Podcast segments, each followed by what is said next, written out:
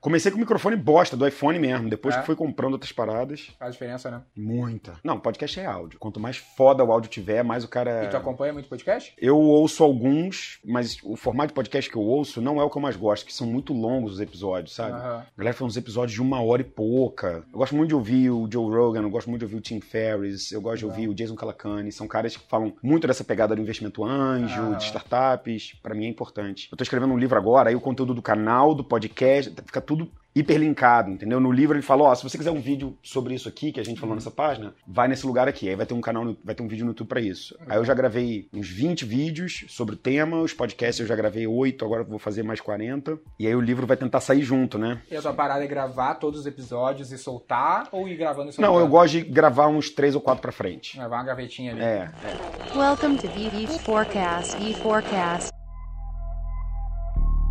Qual é essa parada de gravar conteúdo? Como que isso entra na tua vida nesse teu momento? Por que disso? Qual é a tua estratégia, entre aspas, assim? Como Cara, tu vê essa questão de sim. marketing pessoal? Eu acho que o resumo é, é bem simples, cara. Eu quero ser o super anjo brasileiro. É o cara que tá por trás dos melhores deals e que os empreendedores procuram em primeiro lugar. Porque não adianta você ser só o mais famoso, não adianta você ser o que tem mais grana. Você tem que saber escolher os melhores founders e você tem que saber assinar cheques na hora certa, na velocidade certa. E vale mais quem põe pau na mesa do que Claro. quem tem grana escondida. E aí, pra isso, você tem que se posicionar como um cara que se ajuda a startup do zero à primeira captação. E eu quero ser a primeira captação. Eu ajudo os investidores que não são do mundo das startups a investirem do jeito certo. A galera faz muita merda em investimento. As pessoas não sabem captar e também não sabem investir. Então é uma briga entre a expectativa de um founder que precisa de velocidade, de contratos ágeis, que precisa ter uma parada boa para a próxima rodada, e um anjo que não sabe fazer investimento, que acha que tá ganhando no deal Sim. e não em ajudando aquela startup a ir mais longe. E por que que tu entrou nesse universo da startup? Porque tu já tá há bastante tempo, né? Tu ficou lá, o quê? Quase cinco anos na ABS, agora esse lance do Play Startup. E o que que é startup também pra galera que não entende, assim, no teu ponto de vista? Porque isso também é uma puta confusão, né? Da de- própria definição do que é. As pessoas elas, elas tentam cirandar demais nisso aí. Uhum, Mas na verdade, uma startup é qualquer empresa é, de base tecnológica uhum.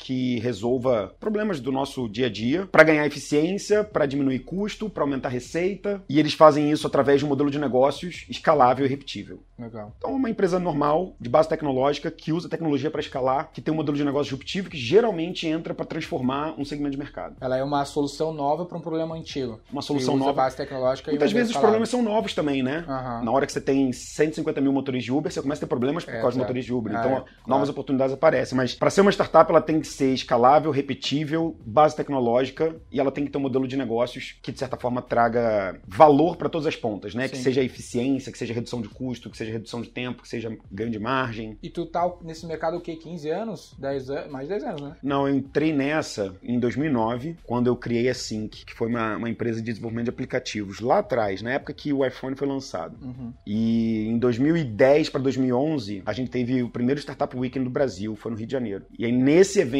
calhou, eu tentei comprar o ingresso, não consegui, já tinha acabado. Aham. Eu não sabia o que era startup, mas eu queria ir no evento. E aí eu mandei e-mail para eles, eles falaram, cara, ingresso não tem, mas você pode virar patrocinador. Aí você ganha quatro ingressos e ainda fala na abertura. E aí tu tava tocando uma startup nesse meio tempo. Eu tinha uma empresa de software chamada Sync. Nem sabia direito Não, e assim que nunca ia ser escalável, né? Ela era empresa de Software house? de house, uma software house. E aí eu patrocinei, porque, porra, o que, que era 5 mil reais na época pra uma empresa de software, entendeu? É engraçado, porque consultoria, pelo menos na época que, que eu tive assim, que né, você tem muita grana, mas você também não tem muita grana. Aham. Né? Você tem muita volumetria, você consegue É. fazer coisas grandes, mas, opa, peraí, se eu perder aquele, aqueles dois contratos lá, Fudeu. fudeu. Então, eu investi no evento, fui chamado para abrir o evento no palco e eu dei uma sorte fodida, porque na banca do evento tava o Júlio do Peixe Urbano como um dos, um dos jurados, tava Bad Young, tava o Dave McClure da 500 Startups, tava o André Diamant que eu levei, o Yuri de Itaí da Aceleradora e os empreendedores que estavam apresentando seus projetos ali eram os que você não tem ideia. Aham. Era Eduardo Lotelier, do Get Ninjas, o Thales apresentou a Easy Taxi naquele evento pela primeira vez no mundo. Grande história que tu perdeu essa oportunidade. É, foi- é, esse foi o meu grande case, mas ao mesmo tempo foi a oportunidade que eu comecei. É, é, a gente tem um negócio no mundo do investimento que é o anti-portfólio, Aham. que são aqueles portfólios, são aquelas startups que você disse não e que depois viraram uma parada maneira. Ixi, faz a Easy é minha primeira. Mas ninguém sabia e nem tinha como saber. Era, era a primeira vez que ele estava apresentando. Ele teve a ideia naquele evento. Como é que você ia saber? E, e, assim, pega o lado lunático do Thales. Hoje é fácil, porque deu certo, né? Uhum. Mas pega, pega o Thales hoje e tira todo o sucesso que ele teve. Se é esse maluco subindo num palco, você vai falar o quê? Ah, vai se fuder, mano. Sim, Vai, vai comer, né? vai comer arroz com feijão. Difícil de, de pegar. Concordo. Concorda comigo? Claro, tipo, absolutamente. imagina um cara com aquela marra, sem nenhum track record, zero. Aham. Não tinha nem faculdade. Esse lance do track record é um negócio que faz bastante sentido, que às vezes as pessoas não se, não se dão conta disso, né? Pra ti que ouve muitas pessoas, provavelmente a galera que tá nos escutando é o cara que quer levantar essa grana e ele não entende o valor dessa questão, dessa reputação que o cara precisa ter. Exatamente como tu falou, né? Se eu olhar pro Thales e tirar todo o repertório que ele já tem, a tradição, vamos dizer assim, que ele construiu, dificilmente ele conseguiria levantar dois reais hoje. Dificilmente, dificilmente. Mas é justamente nessa hora que o empreendedor tem que se provar, né?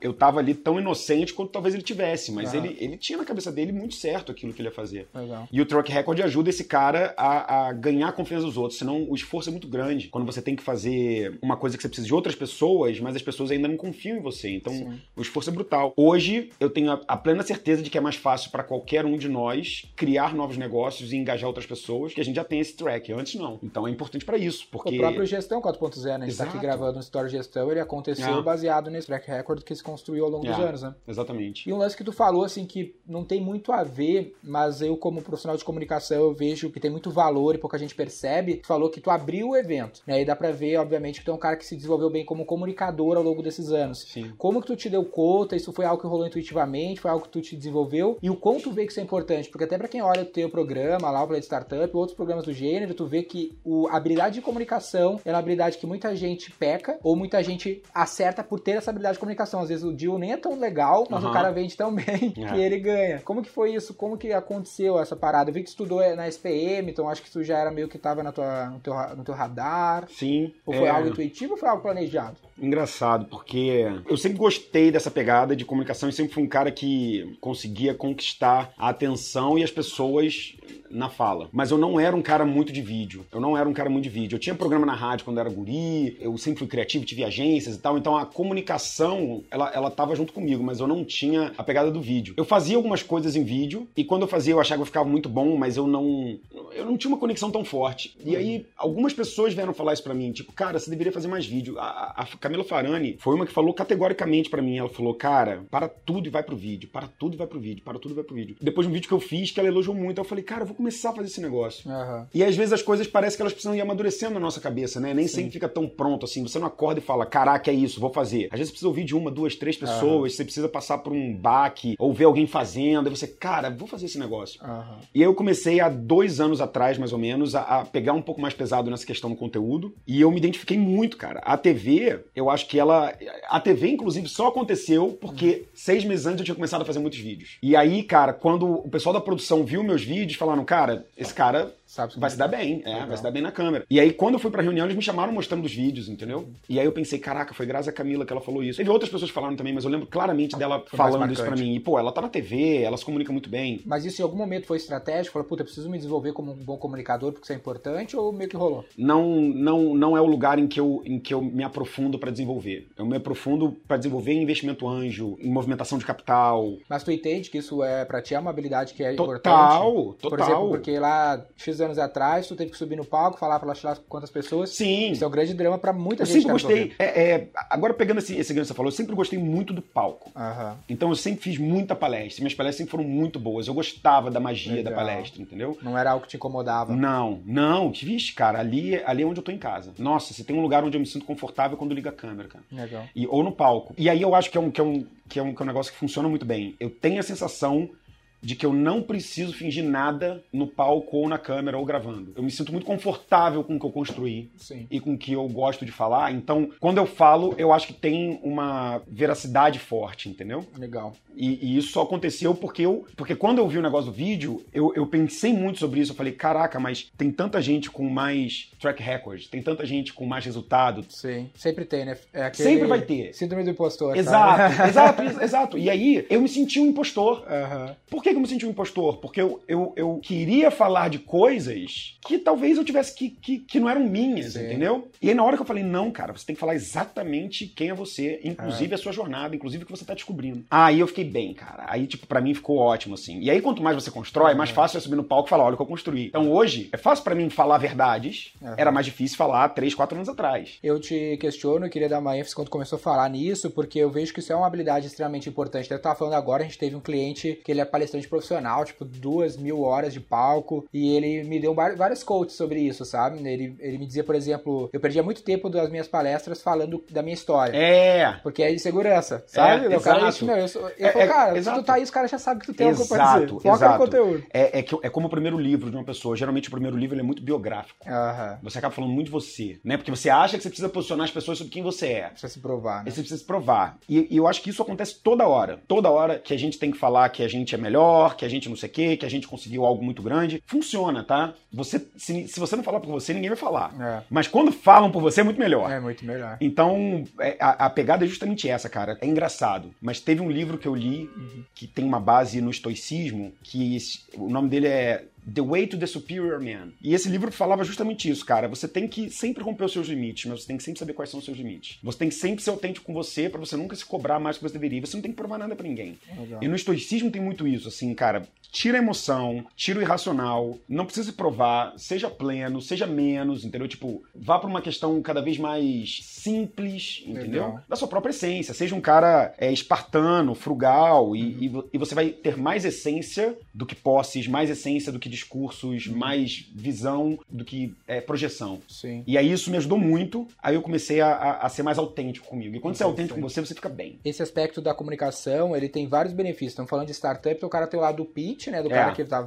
tem que se vender, então obviamente ele tem que ser um cara que fica seguro e tudo Isso. mais. Mas também tem o lado do cara que já é um gestor, que ele precisa se comunicar tanto para vender o negócio muitas vezes, não necessariamente, mas muitas vezes para comunicar a própria empresa, comunicar Sim. seu próprio time na escala ah, e tudo mais. Tu falou sobre esse aspecto do estoicismo, né? Isso é algo que é relevante, importante na tua vida, porque provavelmente a galera talvez não tenha muita noção dessa corrente filosófica. Sim, ela, ela é importante quando, quando, quando eu tento lembrar do autocontrole, quando eu tento lembrar da meditação, quando eu tento lembrar. Eu é, te pergunto isso porque eu vejo que um dos dra- grandes dramas que a gente precisa falar mais é sobre ah, saúde mental, Isso. sabe, nesse universo. E, e, É. eu- e para mim, por exemplo, estudar um pouco sobre estoicismo e coisas do gênero ajudou. Desde isso até a terapia mesmo, que é É, um lance meio polêmico, óbvio. sabe? Não sei como que tu vê os, os founders, ou os próprios empresários, investidores, sofrendo com a saúde mental nos seus Sim. negócios, sabe? Cara, vamos lá, não, não tem super-homem, né? Uhum. É, Esse é um grande mito que a galera acha que tem, né, cara? Olha pro cara e acha, puta, é meu. mas, mas é porque algumas pessoas têm algumas habilidades muito fortes Uhum. e a gente se espelha nelas, né? A gente olha pra algumas pessoas e a gente fala, cara, eu quero ser um pouco dessa pessoa, eu quero poder acordar todo dia e malhar cedo, eu quero é, fazer 10 reuniões por dia.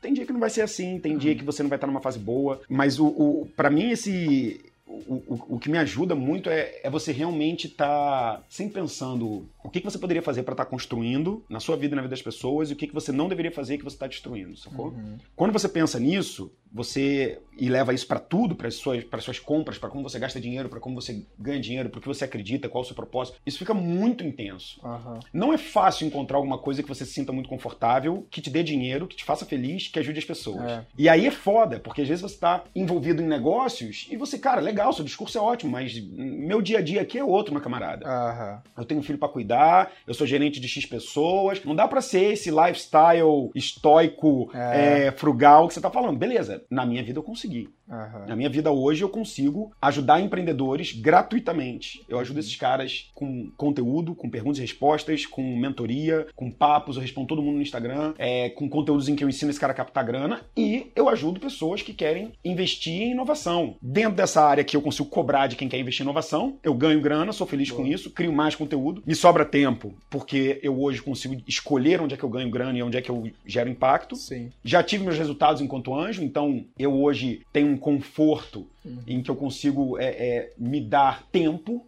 que Boa. pra mim é o ativo mais importante. Claro. E aí, quando você tem tempo e você tá seguro e autêntico com você, sem você precisar provar o ser melhor do que ninguém, aí você chega na plenitude do ser humano, cara, que é beleza, cara. Você tem tempo, você pode escolher o que fazer, você já quer gerar impacto. Eu tenho isso muito dentro de mim, sacou? Uhum. Impacto pra mim é um negócio muito. Tem gente que não, cara. Sim. Tem gente, cara, eu quero fazer o meu. Beleza. Eu me sinto quentinho, acariciado, Aham. amado, quando eu gero impacto. Boa. Porque as pessoas devolvem amor pra mim, isso pra mim é do caralho. Legal. Então, eu consegui descobrir essa jornada, mas eu acho que cada um vai ter uma jornada diferente. Então, Boa. não adianta eu tentar olhar pra esses super-homens e tem muita gente que olha pra mim e fala, cara, eu queria fazer conteúdo que nem você. Sim, sim. Eu falo, porra, maneiro, eu sou uma referência pra você em conteúdo. É, mas eu chego às 8 no trabalho, saio às 7, tenho um filho. Cara, você não vai conseguir fazer conteúdo, desculpa. Exato. Entendeu? Isso é quase um full-time job. things about hard things, É, né? entendeu? E- então, o que você consegue fazer hoje com a sua realidade pra mudar pra uma direção que você gosta, sempre apontando pra cima, Sim. em direção a uma vida onde você seja mais pleno pleno e que você tenha mais tempo. É isso. Tem uma parada no estoicismo, Amori, que ele fala do momento mori, né? Que é o papo assim, é, se tu acorda no espelho, te olha e tu não tá satisfeito, cara, tu tem que repensar. Tu, tipo, ah, se tu fosse morrer hoje, tu estaria satisfeito que tá fazendo? Puta, não tô. Beleza, então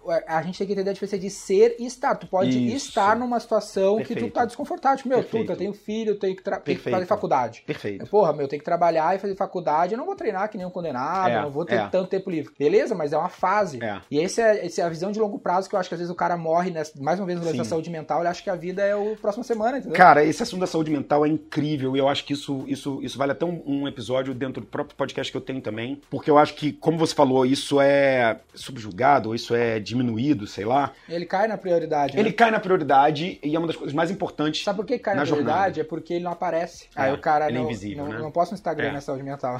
É, ele é invisível. Mas aí eu vou te falar um negócio, você concorda comigo. Tipo, se a gente fosse desenhar uma rotina perfeita pra gente, Uhum. ela incluiria comer bem, ela incluiria fazer exercícios, ela incluiria ter tempo pra família, ela incluiria ter tempo pra você fazer os seus hobbies que você ama. É o equilíbrio, né? É, né? Ela seria um baita de um equilíbrio, uma baita de uma disciplina. Mas a gente é humano, É. a gente faz besteira, a gente quer dormir um pouco mais quando a gente bebeu no dia anterior, a gente quer beber, a gente quer também não fazer exercício determinado. Então, só tem uma coisa que resolve isso tudo no, no final do dia, cara. É você precisa fazer essa pergunta, estar e ser, Aham. né? E você precisa colocar alguns princípios pra você. É, algumas pessoas, por exemplo, como o próprio Thales, que a gente falou mais cedo, colocou alguns princípios pra ele. Cara, a disciplina comigo mesmo é maior do que qualquer outra coisa. Exato. Então, foda-se o mundo. Aham. Eu vou ter duas horas por dia pra mim, eu vou ler isso aqui e depois eu vejo o que que eu faço no resto das outras horas, Aham. entendeu? Ele conseguiu encaixar isso pra ele. E eu tenho certeza absoluta. Quem tá ouvindo a gente, quem malha ou já malhou, sabe como é que você fica quando você malha. Aham. Você vira uma outra pessoa. O- O, cérebro fala assim: caraca, você, você, você é, você é brabo. Então, pra ele, aquilo ali é um combustível. Pra outras pessoas, fazer conteúdo é combustível. Pra outras pessoas, tempo com filho é combustível. Exato. Então, Momentos de vida, né? Exato, Diferentes. exato. E, e- e aí quando você fala pra mim ser ou estar, eu tava conversando com uma empreendedora que ela, cara, tá separou, tá com filho, tá tentando tocar o próprio negócio e terminou a faculdade. Tipo, não é fácil, sacou? Não é fácil. Mas ao mesmo tempo eu vejo que ela tem uma habilidade que eu não tenho, que é de falar o seguinte: não, é um de quatro anos, eu acabei de cumprir um, faltam três. Tipo, sabe essa,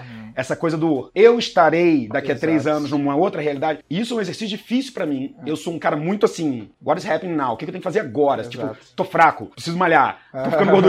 É, é tudo meio assim, é, é como se fosse um, um- um avião É. trocando motor, entendeu? Tem gente que consegue planejar, tem gente que é mais Uhum. imediatista. É, os seres humanos são muito diferentes, cara. Você É. pode tentar desenhar 500 arquétipos, É. definir signos, definir características psicológicas e pra Freud, cada um vai ser de um jeito diferente. Mas no final do dia, se você não busca essa autorreflexão, Uhum. se você não busca essa simplicidade, esse questionamento, aí você tá sendo passageiro e É. não piloto. E isso, cara, é a diferença entre protagonismo ou você simplesmente ser uma pessoa que tá sendo levada pelo tempo. E o tempo anda muito rápido, cara. E É. passou dois, três anos, você tá na mesma, nada mudou na sua vida, seus amigos mudaram, um monte de gente deu certo, um monte de gente quebrou, mas você tá na mesma. Você não terminou a faculdade, você não fez o seu novo negócio, você não trabalhou pra alguém incrível. Então, na minha opinião, quando você se questiona, você tá se colocando em frente pro espelho Uhum. e aí você tá revisitando os seus principais é, OKRs da sua vida. Exato. Isso é um lance maneiro porque a gente, com esse universo digital, de Instagram, rola muito o lance do cara se inspirar, entre aspas, só que o cara às vezes acaba querendo ser um sósia do outro, sabe? O cara, Uhum. ele, ele quer ser tão igual que ele É. acaba se punindo. Puta, meu, eu não consigo treinar que nem o Thales, falar bem que nem o Amuri, não sei o que. O cara vai se punindo porque ele quer ser um sósia, não um artista. Eu me inspiro muito em artistas, eu gosto Aham, que eles têm que fazer aham. coisas como arte, sabe? É, eu também. E eu falo, "Não, mas eu quero ser um artista, eu não quero ser um sósia. Isso, Eu sei, puta, eu isso. gosto do Fred Mercury e do, sei lá, Isso. Tupac. Isso. Mas o que, que eu posso pegar um pouquinho do Fred Mercury e um pouquinho do Tupac pra ser o dele, É, entendeu? é, é, é. pra não ser o sósia, mas Exato, ser o artista, exato. ser original. Então Exato. essa, essa peculiaridade a gente tem que respeitar. Falar de do- duas referências nesse universo, o Flávio Augusto. O Flávio Augusto é uma referência em várias coisas, mas não é uma referência em várias outras. Por Exato. exemplo, a própria academia, né? O esporte É. não é pra dele, tá É, ligado? não é a dele. É. Agora o Thales é referência nisso, mas não é referência lá em rede de franquias. Exato. Tá e, e aí vou te falar um negócio. Você não precisa ter esses elementos pra você ser um destaque no que você faz. Uhum. Você consegue achar uma diagonal que seja só sua. Eu acho que é, essa é uma pegada que as pessoas ainda não entenderam, cara. Eu conheço pessoas que decidiram ir pra uma direção ou arte Aham. ou técnica e- Aham. e, brilham naquele negócio, entendeu? Cara, eu tava conversando com o Lucas Rosa. É baita de um fotógrafo, tem tudo fotografia, mas ele olhou Um certo dia ele falou: Cara, eu sou mais artista do que fotógrafo. Eu quero mais ir pro Photoshop e pra construção de coisas sensacionais. Eu quero refazer fotografias, eu quero criar coisas pra marcas incríveis que, uma, que um clique por si só não conseguiria.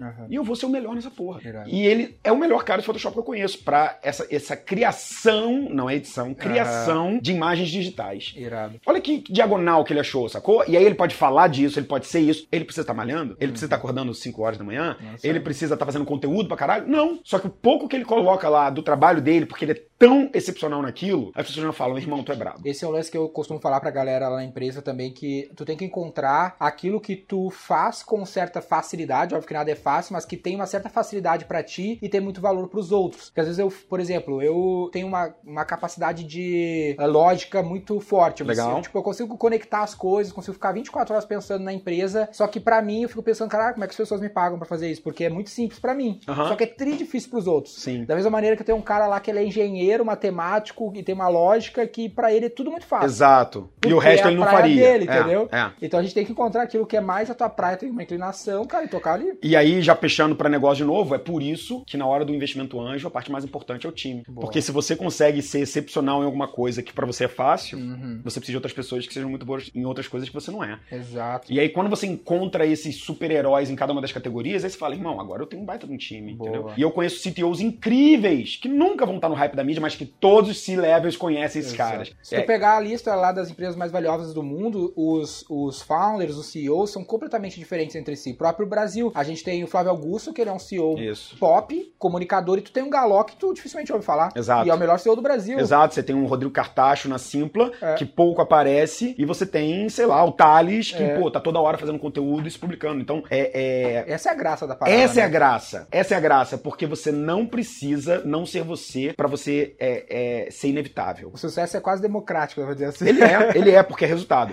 No final do dia, não adianta você também ser a Teresa de Calcutá, É. ser só você, Exato. ah, não sei o que, um puro artista se você não tá entregando nada, né? Tipo, Exato. Uhum. real artistships, né? Que era o que o, o Jobs falava, cara. Tipo, artistas de verdade entregam. Exato. Então, no final do dia, qual é o- o- a grande entrega que só você faria, entendeu? E aí o nego vai falar: caraca, irmão, esse cara é brabo demais. Então, quando você encontra esse seu DNA e você aceita ele, por isso que a gente falou daquela coisa da aceitação, de quem você é, o que, que te Irado. Faz bem, cara, não busca a recompensa e a aceitação do mundo. Não busca isso. Isso é errado. É. Isso, em algum momento, você pode até buscar, mas busca fazer alguma coisa notável, Legal. deixar algum legado, fazer alguma coisa incrível. Dentro da sua categoria, dentro do que você gosta, dentro do que você ama. E aceitando isso, cara, aí o céu é o limite. E eu conheço muita gente que, se eu pudesse sentar do lado e aprender, é, eu faria isso. E não são pessoas que estão conhecidas ou que se expõem ou que criam Boa. conteúdo. Esse lance que tu falou, ah, de que um dos pontos mais importantes são as pessoas, é o time na hora de, de criar um negócio. A gente também falou um pouco sobre a síndrome do impostor. Eu acho que eu tive tanta síndrome do impostor na minha vida que eu criei um sistema de partnership logo no início da empresa que eu, cara, preciso encontrar pessoas melhores do que eu. Essa semana a gente acabou de completar 12 sócios na empresa, né? Incrível. Todos foram ou colaboradores ou franqueados que foram ganhando participação. Legal. Eu abri mão de 49% da empresa para dar sociedade, se a minha expectativa é ter lá 50, 60 sócios, tem um pool pra tudo isso, porque eu vejo assim, é melhor eu ter parte de algo muito grande do que 100% de algo muito Perfeito. pequeno, e eu sei que, cara, eu tenho meus limitadores. Eu sou capaz de fazer algumas coisas, mas infinitas outras eu sou incapaz de fazer, mas eu tenho que encontrar os caras que são capazes de fazer. Vamos estender um pouco nesse aspecto que é os pontos que tu avalia na hora de escolher um, um business, né? Eu imagino que esse seja o primeiro ponto. Quem são as pessoas por trás do negócio? Sim. Pra mim tem uma linha de corte que eu faço antes disso, porque existem pessoas excepcionais que às vezes ainda não estão no momento de receber um investimento seu. Boa. Então, às vezes você conhece. Pega um founder que criou uma empresa e vendeu uma empresa. Tira a venda da empresa, tira o dinheiro que ele pegou e coloca ele no dia zero. Ele é um cara excepcional. Ele não necessariamente está no momento de você fazer um investimento nele. Então, a primeira coisa que eu faço é: esse cara conseguiu provar pra ele mesmo que o negócio dele fica em pé. Legal. Ele conseguiu contratar os primeiros caras pra estar do lado, ou os co-founders junto com ele. Ele conseguiu resolver um problema. Ele tem uma solução que tem fit com, com essa dor. Alguém tá pagando já pelo negócio dele? Legal. Esse cara tá conseguindo crescer. Ele montou um início de uma máquina de vendas. Ele criou um canal proprietário, ou ele só tá crescendo porque ele é muito bom de advertising. E aí, esse ponto de corte, pra mim, é um, um início de uma receita. Então, esse cara já tá gerando 15, 20 mil reais de receita recorrente. Aí eu vou conversar com ele. E aí a primeira coisa é: tem tecnologia? Opa, tem. Não, não tem. Não é uma startup, sai fora. Aham. Tem tecnologia. Ah, mas é terciária, não foi eu que fiz. Sai fora, eu quero um CTO dentro do negócio. Como é que tá o cap table? Ih, vendeu 30% pra um monte de gente. Tá quebrado. Aham. Então, tirando os pontos de corte, é que até no, no Investidores, que é a imersão que eu dou sobre investimento anjo, eu chamo de red flags. flags. Tirando as red flags, cap table sacaneado, ou seja, muito societário quebrado com gente que não tá mais no negócio, que não colabora. Cara precisando de dinheiro desesperado, vai quebrar daqui a três meses. Você não quer investir nesse negócio porque o seu dinheiro vai embora junto. É um cara que não tá full time no negócio. Pô, se você não tá full time, vou botar meu dinheiro em você. Passou por isso, aí eu entro numa análise do business. E aí, cara, eu vou te falar uma coisa que talvez frustre algumas pessoas que pensam em investimento anjo. Se a coisa mais importante é o time de fundadores, significa que você tem que conhecer o time de fundadores, né? Sim. Porque você não adianta só ver o cara e falar, nossa, que desenvolvedor maravilhoso, que marqueteiro incrível. Não, tipo, características técnicas você consegue desenvolver. Tem o soft skill aí. Exato. O mais importante é, esses caras estão dispostos a tudo pelo negócio, eles são apaixonados loucamente pelo problema. Eles têm uma sintonia bizarra, eles vão se cobrar e se chicotear. Eles vão fazer o que tiver que ser feito pra não ficar no mesmo lugar e sempre procurar uma alternativa e escavando até o fim. Ele tem contexto nesse mercado que ele tá fazendo? O quanto que ele tá envolvido, engajado nisso para as coisas acontecerem do jeito que ele tá imaginando? Ele é Boa. inventivo? Pra você descobrir tudo isso, não é um papo, não são dois, não Tem- são tem três. um pouquinho é um tempo. né? Então, eu só faço investimento em quem eu conheço há no mínimo seis meses, o ideal um ano. Então, o meu jeito de filtrar e, e- e o fato de eu ter um resultado melhor do que a maioria dos anjos, eu não tenho pressa e eu faço questão de conhecer os fundadores. Então, se eu não conheço, eu não invisto. Mesmo que tu corra o risco de perder o Não time. quero saber, tem muito mais negócio disponível do que. É infinito as oportunidades, Exato, né? são infinitas oportunidades e meu dinheiro é finito. Então, eu preciso escolher com muita cautela onde que eu vou colocar essa grana, porque cada vez que eu faço mais isso, mais acerto eu tenho no meu portfólio. Porra. Então, o mais importante nesse início da jornada do cara, tira as red flags, que são as coisas meio óbvias pra quem tá empreendendo, Ah. full time, cap table, etc. Coloca tempo pra você conhecer esse fundador e você conhecer ele não na, na parte boa, conhecer ele na merda. Porque, cara, eu vou te falar um negócio. A gente tá falando de aspectos emocionais, psicológicos Sim, do sim. founder. E quando seu sócio tem câncer? E quando a tua esposa termina contigo? E quando você leva um chifre? E quando o funcionário te rouba? E quando vem um processo de um ex-funcionário? E quando pega fogo numa das suas unidades? Esse tipo de coisa acontece. Sim, Isso não são tragédias, isso é a vida. Agora, como é que você sai do outro lado? E quando você vai pular de paraquedas e quebra seu pé e inverte o pé e fica que nem o curupira lá, que foi o, o, o Thales? Aham. né? Você vai ficar um ano chorando, sofrendo, ferrado, ou você vai reagir aquilo de um jeito. Pra você descobrir como que um founder reage a essas intempéries, essa montanha russa, é tempo. Só mediante a situação. Exato. Então você tem que estar com tempo suficiente pra você ver ele passando por merdas. É. Passou por isso, você tá acompanhando ele, porque você já gostou. Ele já é um cara que já tá performando, você só tá conhecendo ele. O que, que ele vai fazer ao longo desse tempo, além de se provar enquanto pessoa? Mas nesse aspecto, o track re- record ele pesa, né? Se o cara Muito, já passou, já tem muito, esse histórico. muito. Por isso que nos Estados Unidos as startups, é, não sei se são todas ou as de sucesso, tem um número assim, deve saber obviamente melhor que todos nós, que são acima de 30 anos, acima de 35 anos, que os caras fundam as empresas com maior sucesso, né? Sim, sim. Essas startups. É, o, o maior número de exits, de vendas de startups, são de CEOs que estão à frente do negócio com mais de 30 anos. Mas um grande número de jovens pós-Harvard, Stanford, MIT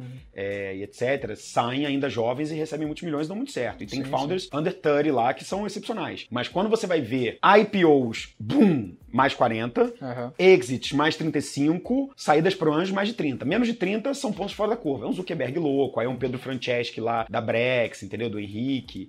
É, são, são pontos fora da curva, mas pra Legal. mim a maturidade desse cara Influencia. influencia muito. É, é da mesma forma que eu falei que tem os red flags, Aham. tem os green flags, Boa. né? Que são coisas que ajudam você a tomar decisão sobre investimento. Por exemplo, eu gosto de investir em founders que já têm filhos. Boa. Pra mim, isso traz uma maturidade diferente. Traz uma sensação de tempo que esse cara não tinha antes. Eu não tenho uma sensação de tempo que um, um pai tem. Pra mim, tempo é uma coisa assim, ah, final do ano talvez eu vá pra pipa, Sim. ah, não sei o que. Tipo, eu fico pensando. Tem, no- aquele, no- tem aquele peso do necessidade motiva. Exato. Agora, cara, pra um pai, não, peraí, ano que vem fulano vai entrar no colégio. Ah. Não, daqui a três anos ele vai estar falando. É, é- é outra sensação de tempo. Então esse cara não pode perder tempo. E ele entendeu que tempo com a família é importante, então o tempo que eu tô no meu negócio é full no meu negócio. Então founders que têm filhos geralmente são mais produtivos. Interessante. Eles aprenderam a, a, a, a não perder tempo com irrelevância. Então, não é só o fato do cara não ir mais pra balada Aham. e não ficar mais na loucura de mulherada, não é disso que eu tô falando. E, e da mulherada solteira é a mesma coisa, né? Tipo, eu tô saindo toda hora. Tô- Não. Os founders, é, até porque as mulheres geralmente são mais maduras que os homens nesse aspecto, mas é, o, que, e o que eu gosto também de founders mulheres, eu sou investidor de duas startups que são é, lideradas, né? As CEOs e fundadoras são mulheres. E, e é outro jeito de gestão, é impressionante, é, é diferente, mas é, é- é bem bacana, é bem interessante. Mas o founder pai, ele tende a ser mais maduro. O founder que já passou por um, por um negócio, que ele já quebrou um negócio, ele também já sabe o que, que ele não tem que fazer de novo. Cheque, né? É. Check.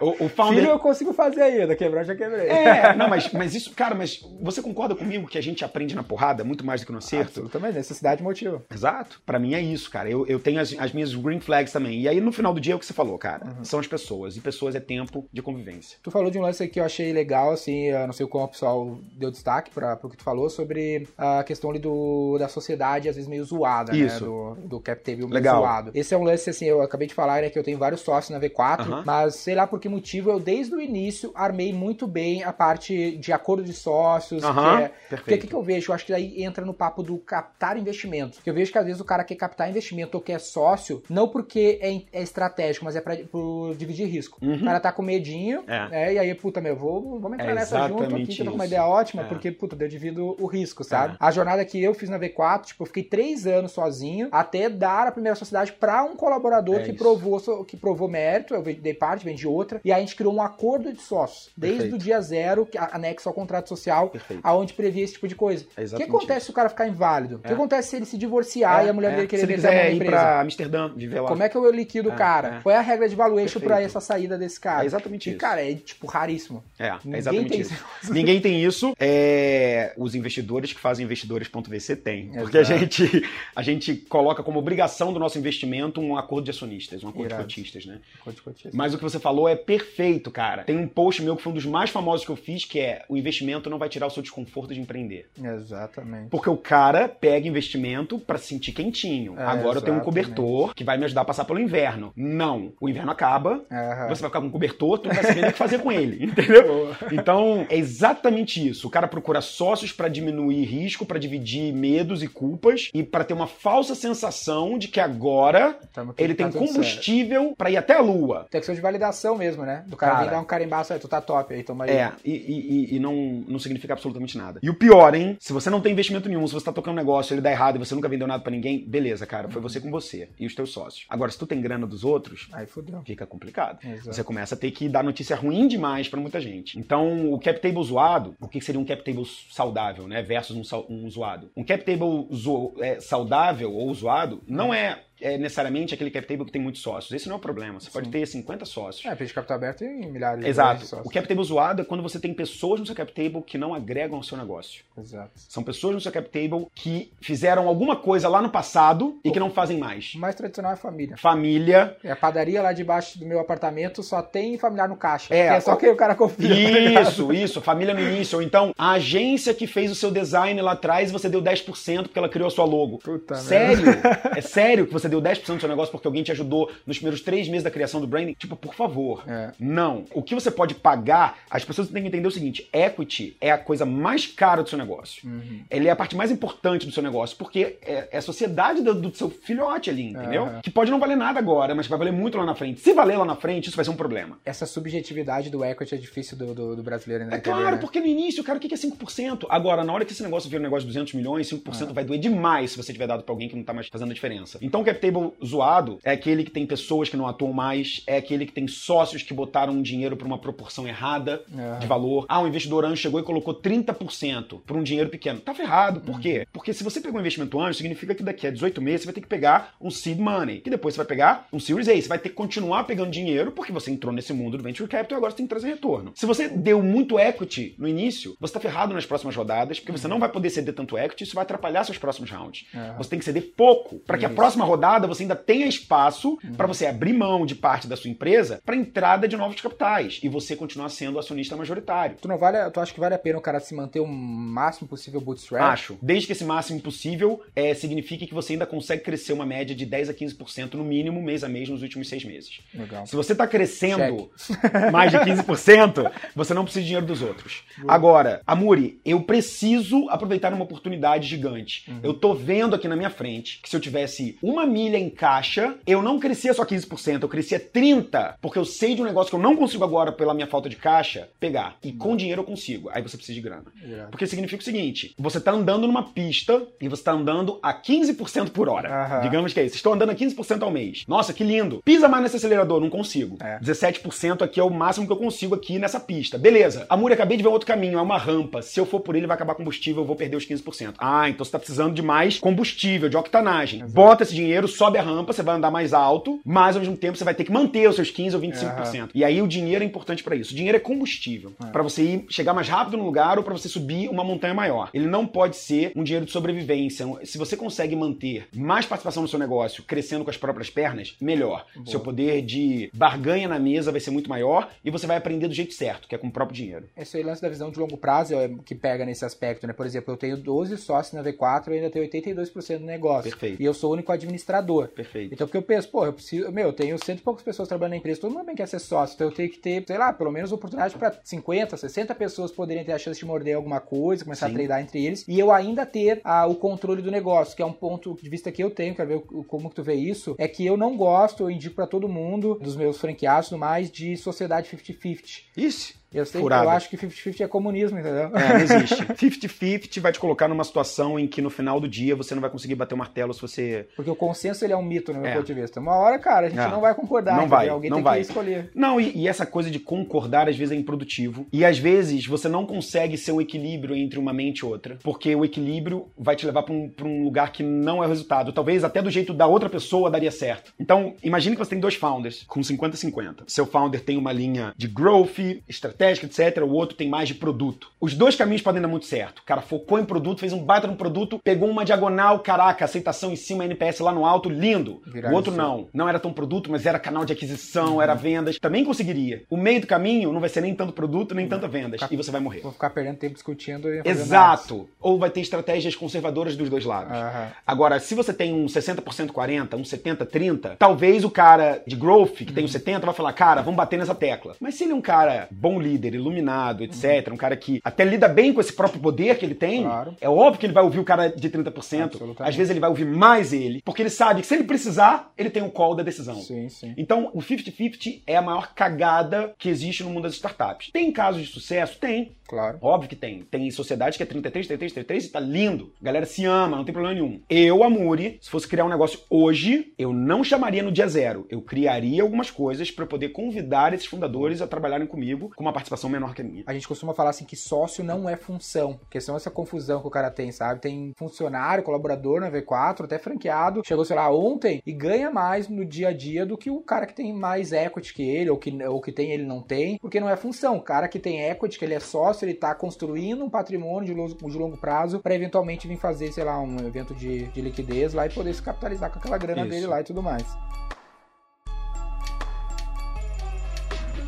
Um aspecto assim que é interessante sobre startup é que a galera olha pra startup e acha que tudo startup é app. Começa por aí que Aham. meu, tudo é aplicativo. E eu sou de uma escola assim, meio que daquela, daquele papo de Jim Collins lá, que ele fala que tu vai construindo algumas algum vai focando em algumas coisas em alguns momentos do negócio. E ele fala que tecnologia tá na- no último no pipeline dele. Ele vai tipo, ah, primeiro pessoas, depois quem, não sei o que, cultura da disciplina, aí vem o último aspecto lá da- do ciclo do Jim Collins é aceleradores tecnológicos. Uhum. E aí eu queria que tu comentasse um pouco sobre isso. Tipo, startup é tudo app, não dá pro cara às vezes começar mais manual e botar a tecnologia como um acelerador naquele negócio. Por exemplo, como a XP fez. Por exemplo, a XP, não sei se a XP poderia ser considerada uma startup, acho que não, não sei. Mas o core deles foi um pouco disso. Também tem outro viés que eu queria entrar aqui contigo, que é por que a startup? Por que esse estilo mais Shark Tank, mais planeta startup e menos The Profit, mais Marcos Lemones, que Uhum. entra em várias padarias. Perfeito, perfeito. Eu sou o cara mais a favor do começar sem tecnologia. Uhum. Mas eu acho que se você não sabe para onde vai a tecnologia e se você e se você não conseguiu passar pelo bootstrap pelas primeiras linhas de receita, adicionando tecnologia, talvez você não adicione mais. E aí o seu negócio ele acaba se tornando muito baseado em escalas de processos e de pessoas e de limitações geográficas. Então, quando você está numa fase de construção da MVP, de provar que você tem um problema e você tem uma solução, você pode fazer o concierge que você quiser, você pode fazer o manual que você quiser, você pode crescer até 50 mil reais se você quiser, não tem problema nenhum. Mas em algum momento, se você quiser investimento anjo, se você quiser se tornar uma startup, a tecnologia vai ter que ultrapassar a consultoria. A tecnologia vai ter que ultrapassar O serviço. o serviço, porque senão você vai bater num teto. Não é nem que você vai bater num teto, vai ser mais difícil escalar. Que é um acelerador tecnológico. Né? É um acelerador tecnológico. Aceleradores tecnológicos fazem você aumentar a receita num ritmo diferente, adquirir usuários num ritmo diferente. Então, eu, a Muri, particularmente, é, vamos dar um exemplo clássico. As próprias meninas da Rent Style, a Aham. Bela. Elas fazem aluguel de roupa de high fashion. É offline pra cacete. Eu tenho que entregar a roupa pra alguém. No início, tinha tecnologia, você comprar pelo site? Não, você entrava lá, preenchia um formulário, num sitezinho meia bomba, mas a pessoa já tinha experiência de escolher digitalmente. Só que o ideal é um app maravilhoso, que ela bote a foto dela, que ela já faça o look montadinho com o corpo dela, que ela saiba as medidas e, e seja um fit de isso é feito pra você. É óbvio que essa é a linha. É óbvio que a linha ela ser um white label para as grandes marcas fazerem suas partes de aluguéis das suas próprias roupas. Mas por enquanto, ela precisa provar o quê? Que existe aderência no modelo. As pessoas querem de verdade alugar roupas caras ao invés de ter as roupas caras. Você não precisa de tecnologia pra provar isso. Só que isso é o mais importante. Isso é o core do negócio. Isso é o core. Então deixa eu provar o core de uma forma manual e adicionando tecnologia à medida que eu for entendendo os processos. Eu sou o cara mais a favor disso. Por que que programas de TV e por que que se fala tanto em modelos muito mais planeta startup do que o Marcos sócio, Lemones. né? Marcos Lemones lá. Porque o Marcos Lemones é um investidor tradicional Ele é um cara mais focado no dividendo do que num evento de liquidez. isso. São, são linhas diferentes. Uhum. Eu acho que o investidor anjo, ele muitas vezes, e eu sou um caso desses, vai ter negócios que não são startups. Tu não acha que a startup ela tem que consumir parte da carteira do cara e às vezes o. a- Ela é uma parte. É. Ela, é, ela é só um pedaço, na real. O investidor anjo, ele também tem investimento nas bolsas, ele também tem investimento em franquia, Uhum. ele também tem investimento em, às vezes, uma agência.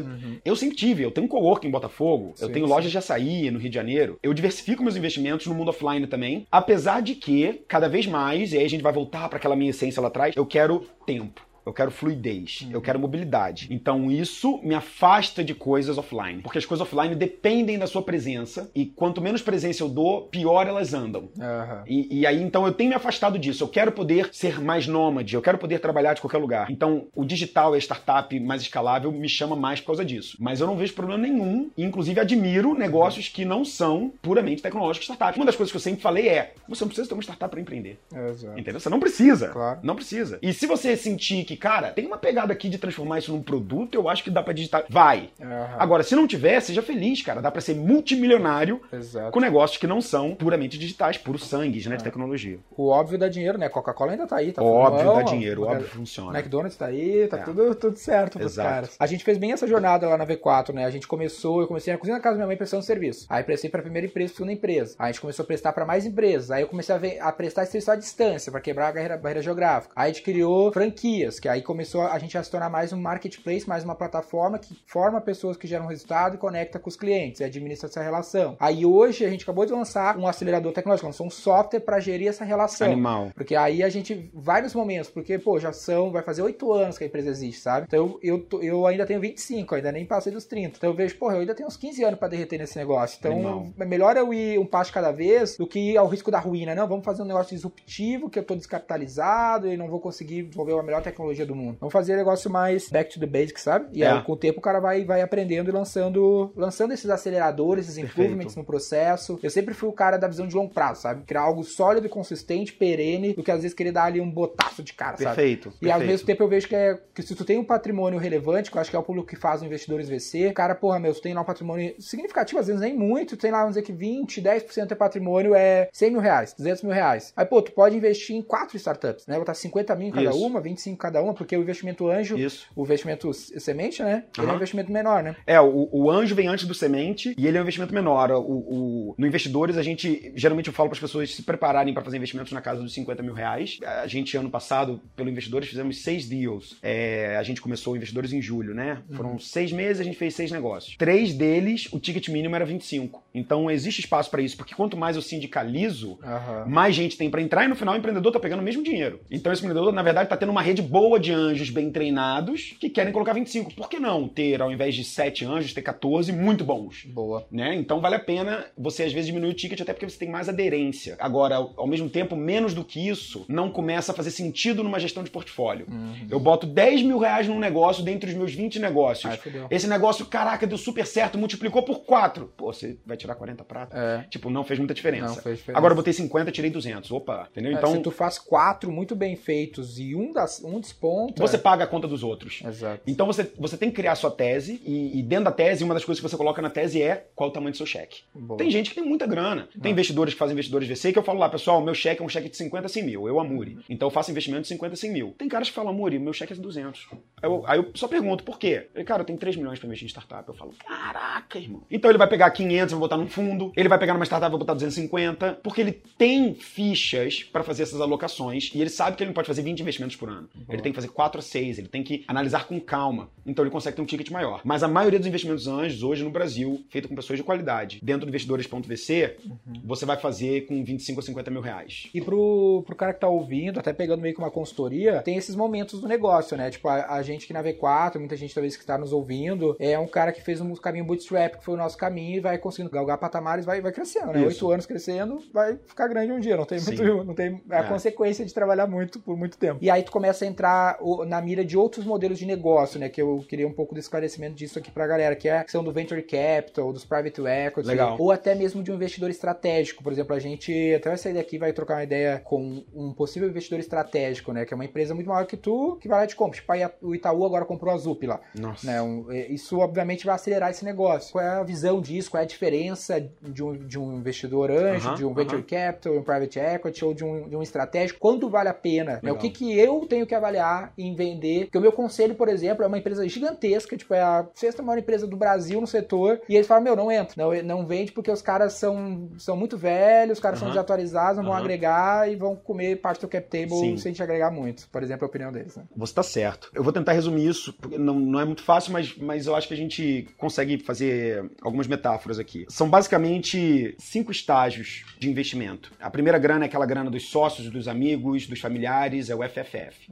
É aquela graninha pra você começar. Você vendeu seu carro, você juntou com um amigo, cada um botou 20 conto, ou às vezes nem teve dinheiro. O primeiro investimento que vai te exigir um pouco mais de governança, que vai fazer você ter reportes, que vai te ajudar durante seis meses a um ano, o ideal é que no mínimo um ano e o ideal 18 meses, é o investimento anjo. Esse investimento anjo ele vai ser um investimento até um milhão de reais. E ele pode ser feito por uma pessoa, um anjo botou um milhão, bah, Flávio Augusto, toma aqui. Ou ele pode ser feito por 20 anjos, colocando 50 mil reais cada um. Depois desse investimento, você, no momento que você pega a grana, você entrou numa esteira de resultado. Eu estou colocando dinheiro em você, investimento anjo, um milhão no seu negócio, para que você daqui a 18 meses ou 12 meses, você tenha crescido de 3 a 5 vezes, no mínimo, Aham. para que o meu investimento tenha valido, porque você usou esse dinheiro para justamente crescer, lembra que é combustível, sim. não é para sobreviver, é para Claro. voar. Isso significa que daqui a 18 meses você vai estar com um novo desafio. Uma empresa 3 a 4, 5 vezes maior, às vezes 10 vezes maior. Uma empresa que está 5 vezes maior, ela é uma empresa completamente diferente de uma empresa É, cinco vezes menor. Exato. Nesse momento, a cada novo round, vem a primeira regra básica do investimento. Você quebra os pilares, os alicerces, a laje e você reconstrói uma nova. Sua empresa se transforma. Você precisa de outra governança, outros talentos, outra visão, outros modais.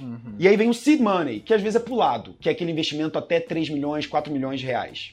Muita gente às vezes sai do investimento anjo e já pega logo um Series A. 3,5, 4, 5 milhões. Porque o cara cresceu tanto que ele ficou atrativo para quem tem mais grana. A grande verdade é que, independente de ser um seed ou não, você tem que repetir a mesma fórmula. Pegou a grana, peguei 3 milhões, amor. O primeiro foi 1, o segundo foi 2,5. Legal. Você, de novo, vai ter de 12 a 18 meses para crescer de 3 a 5 vezes. Até você chegar ao faturamento de 1 milhão ARR ano, que é 1 milhão de receita recorrente anual. Porque aí você começa a entrar naquele playbook do triple, triple, double, double, double. Se na hora que você atinge 1 milhão em até 2 anos, máximo 3, se você conseguir manter um crescimento de 3 vezes ao ano, 3 vezes e depois 2, 2, 2, mesmo que estamos falando de valores em reais e não de valores unicornianos Sim. americanos, você vai ter uma baita de uma empresa que vai estar gerando centenas de milhares de reais. Então você precisa continuar crescendo. Você entrou no jogo do Venture Capital. O que significa que você tem que crescer acima da média, que você tem que garantir que esse equity não seja dado de forma errada, porque você precisa dos próximos rounds. Significa que você vai ter que ter os melhores talentos e para reter você vai ter que fazer um pool é, onde esses talentos sejam convidados a ser sócios. Aí você entrou no game. Legal. Então, passado pelo seed, depois vem o famoso Venture Capital, que é o VC. Aham. É o cara que vai colocar mais de 3 a 4 milhões de, dó- de reais no seu negócio. Legal. O Venture Capital faz o Series A, Series B, Series C, Series D. Aí você vai infinitos Series, porque a cada nova rodada dessa, e aí vai encurtando um pouquinho o espaço, se antes era de 18 em 18 meses, meses, às vezes começa a ficar de ano em ano. Você está crescendo tão rápido, triplicando a cada ano, que você vai precisar de mais dinheiro para continuar triplicando. E esse dinheiro precisa respeitar KPIs básicos da sua empresa: LTV, Claro. CAC, receita, custo, margem. E quanto mais você vai andando nessa esteira do venture capital, ó, comecei com FFF, peguei o anjo, passei pelo seed, agora já estou no venture capital. Cada vez mais sua empresa deixa de ser uma hipótese, começa a ter receita, começa a ser mais real do que ela era Tá. há três anos atrás, porque agora você tem mais canais, mais capilaridade, mais receita, mais conta para pagar. Você está cada vez mais tangibilizando o seu negócio do seu valuation. Se no Nossa. primeiro round você tinha um valuation de 3, 4, 5 milhões e você gerava 30 mil reais de receita recorrente, o nego virava o olho para você, agora no Series A você já gera 13 milhões, você já vale 13 milhões ao ano e você já gera 3 a 4 milhões ao ano de receita. Legal. Então você vai aproximando o valuation de receita até uma hora que você vai fazendo Series A, Series B, Series D, e aí sim você pode ir para um private equity. Legal. Ou você pode fazer um IPO. Legal. Entendeu? E aí, nessa hora em que você já recebeu dinheiro de venture capital, na hora do private equity, etc., começam a vir oportunidades de M&A, de compra, de venda, de fusão. É depois do primeiro venture capital que o jogo começa a ficar mais sério. E o quão importante é esse investidor? O Esse- quão eu tô pela grana ou quão eu tô pelo smart money, esse lance de eu vender para um estratégico, ou eu tô vendendo para quem paga Você tá mais pelos dois. menos. Você tá pelos dois. Você tá pelos dois. Posso fazer um leilão? Você, vo- você, você deve. Se você senta numa mesa de negociação não tendo outros investidores interessados em você, você não tá negociando. Aham. né? Você tá aceitando. E você tem que ter os dois, cara. Dinheiro não aceita desaforo. Uhum. Então, você tem que ter os anjos que você tem certeza que vão fazer, ou os VCs, que vão ajudar você. E você tem que ter aqueles que vão ser puramente grana. Tudo bem, não tem problema. Quem disse que o meu dinheiro precisa acompanhar muito o smart? Agora, você não pode ter só dinheiro, você vai ter que ter smart. Exato. Então, é, Admatic, um investimento que eu fiz lá atrás. Tu não acha que Smart se compra? Porque, por exemplo, olha o que eu fiz, assim, não queria te cortar, mas eu acho que é uma boa deixa. Algum tempo atrás a gente estava capitalizado, bootstrap, fazendo dinheiro, e a gente pensou nessa hipótese, a gente falou assim, ou contratar um cara muito foda, ou fazer o Smart Money, buscar o Smart Money no mercado. A gente falou, Tá. cara, vamos pegar a grana, vamos convidar os melhores profissionais do mercado, com o mínimo de popularidade, porque popularidade encarece as Sim, pessoas, né? Quanto perfeito. mais popular ela for, mais cara ela fica. E vamos pagar pro cara vir virar meu conselheiro. Aí eu trouxe o diretor de comunicação da Arezo, trouxe que era o cara de franquias, trouxe o diretor de uma empresa WPP, empresa de comunicação, trouxe o Sandro Magaldi, que é um cara de educação, são Aham. pilares importantes. Chamei os caras para um sábado na nosso headquarter, paguei uma grana pra cada um, que não é muita grana, é só um, é só um advisor, e trouxe, cara, foi game changer pro nosso negócio. A gente tava prestes a fazer um monte de merda, eles basicamente ficavam falando assim: não, não, não.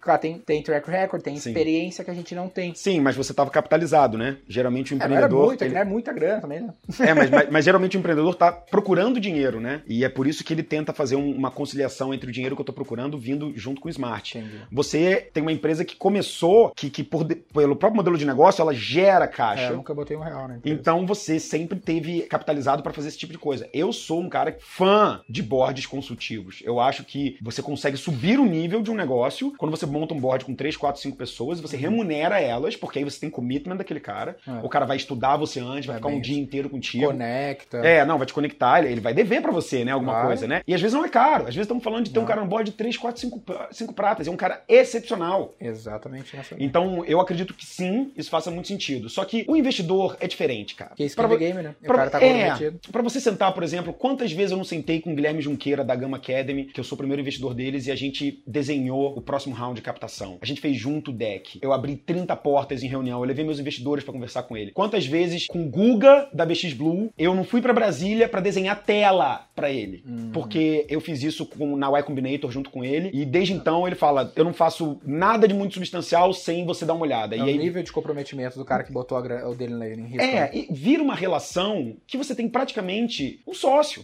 É. É, diferente De de, um fato, investidor, entendeu? Uhum. Então, quando você tem essa relação, ela é muito intensa. E essas pessoas de confiança, elas são um pouco mais fortes do que, às vezes, um board. Uhum. O board também funciona, mas eu acho que quando você tem sócios realmente comprados contigo, ele tem um interesse duplo, que não é só de pagar o que você tá pagando pra ele, é devolver o que você tá pagando. É um interesse pessoal de que aquilo ali, porque ele tem Não é um skin in the banco, né? Exato. De que aquilo ali dê certo. Então ele vai ficar no chuveiro pensando em você. Aham. Aí vai falar, cara, eu vou te conectar amanhã com esse cara porque isso vai fazer uma diferença pro teu negócio. Boa. É diferente o nível de engajamento e é por isso que eu acho que você tem que saber muito bem trazer pessoas importantes pro seu negócio. Mas não significa que todo mundo tem que ser smart. Aham. Cara, se tem um cara com metade do round e ele vai ser só dinheiro, pega esse dinheiro, Uhum. pega outra metade do round e traz pessoas que você gostaria de ter do seu lado. Boa, essa é um- uma boa ideia mesmo, né? Fazer essa divisão. Claro. Muito bom. Amuri, Foi um grande prazer, cara. Acho que a gente acabou. Eu nem fiz uma introdução, porque a gente tava conversando. Eu, puta, vou começar a gravar, que eu acho que a parada foi melhor. Irado. E a gente conseguiu, acho que, navegar por duas linhas que eu sempre acho interessante, né? Essa parte mais soft, essa parte mais hard, né? E para quem uh, não sabe, né? O investidores.vc tem a parceria agora com Gestão 4.0. A gente tá aqui no escritório de Gestão 4.0 em São Paulo gravando. A gente é patrocinador exatamente há um ano agora. O Tony tá olhando aqui feliz da vida. E a gente também é parceiro no, na nova iniciativa do Growth, né? Gestão focada em Growth, o Amuri no, no investidores.vc. Os canais do Amuri estão aqui. Tem o podcast também, né, Amuri? A gente falou um pouco, acho que Isso. Vai ter aqui pra galera. É sempre arroba Amuripinho. Então, se você quiser podcast, vai na Apple, vai no Spotify, bota Amuri Espaço Pinho, né? Nome e sobrenome. Se você for no Instagram, Amuripinho. Se for no LinkedIn, no YouTube, é Não sempre tem- Amuripinho. Não tem dois. Não, não tem. Bota lá em qualquer mídia. Eu tenho canal no YouTube, tenho podcast, é, tenho, o, obviamente, o meu Instagram, onde eu coloco muito conteúdo. Bota Muripinho que você vai descobrir lá nas redes. E aí vai ter bastante conteúdo sobre investimento anjo, sobre jornada empreendedora. Boa. E esses dois lados da mesa, né? O lado que investe e o lado que tá captando investimento. Maravilha. Beleza. Boa, cara. Para saber mais sobre como a V4 pode ajudar o seu negócio, ou você que é profissional de marketing digital e quer saber como ser nosso parceiro, acesse v4company.com e saiba mais.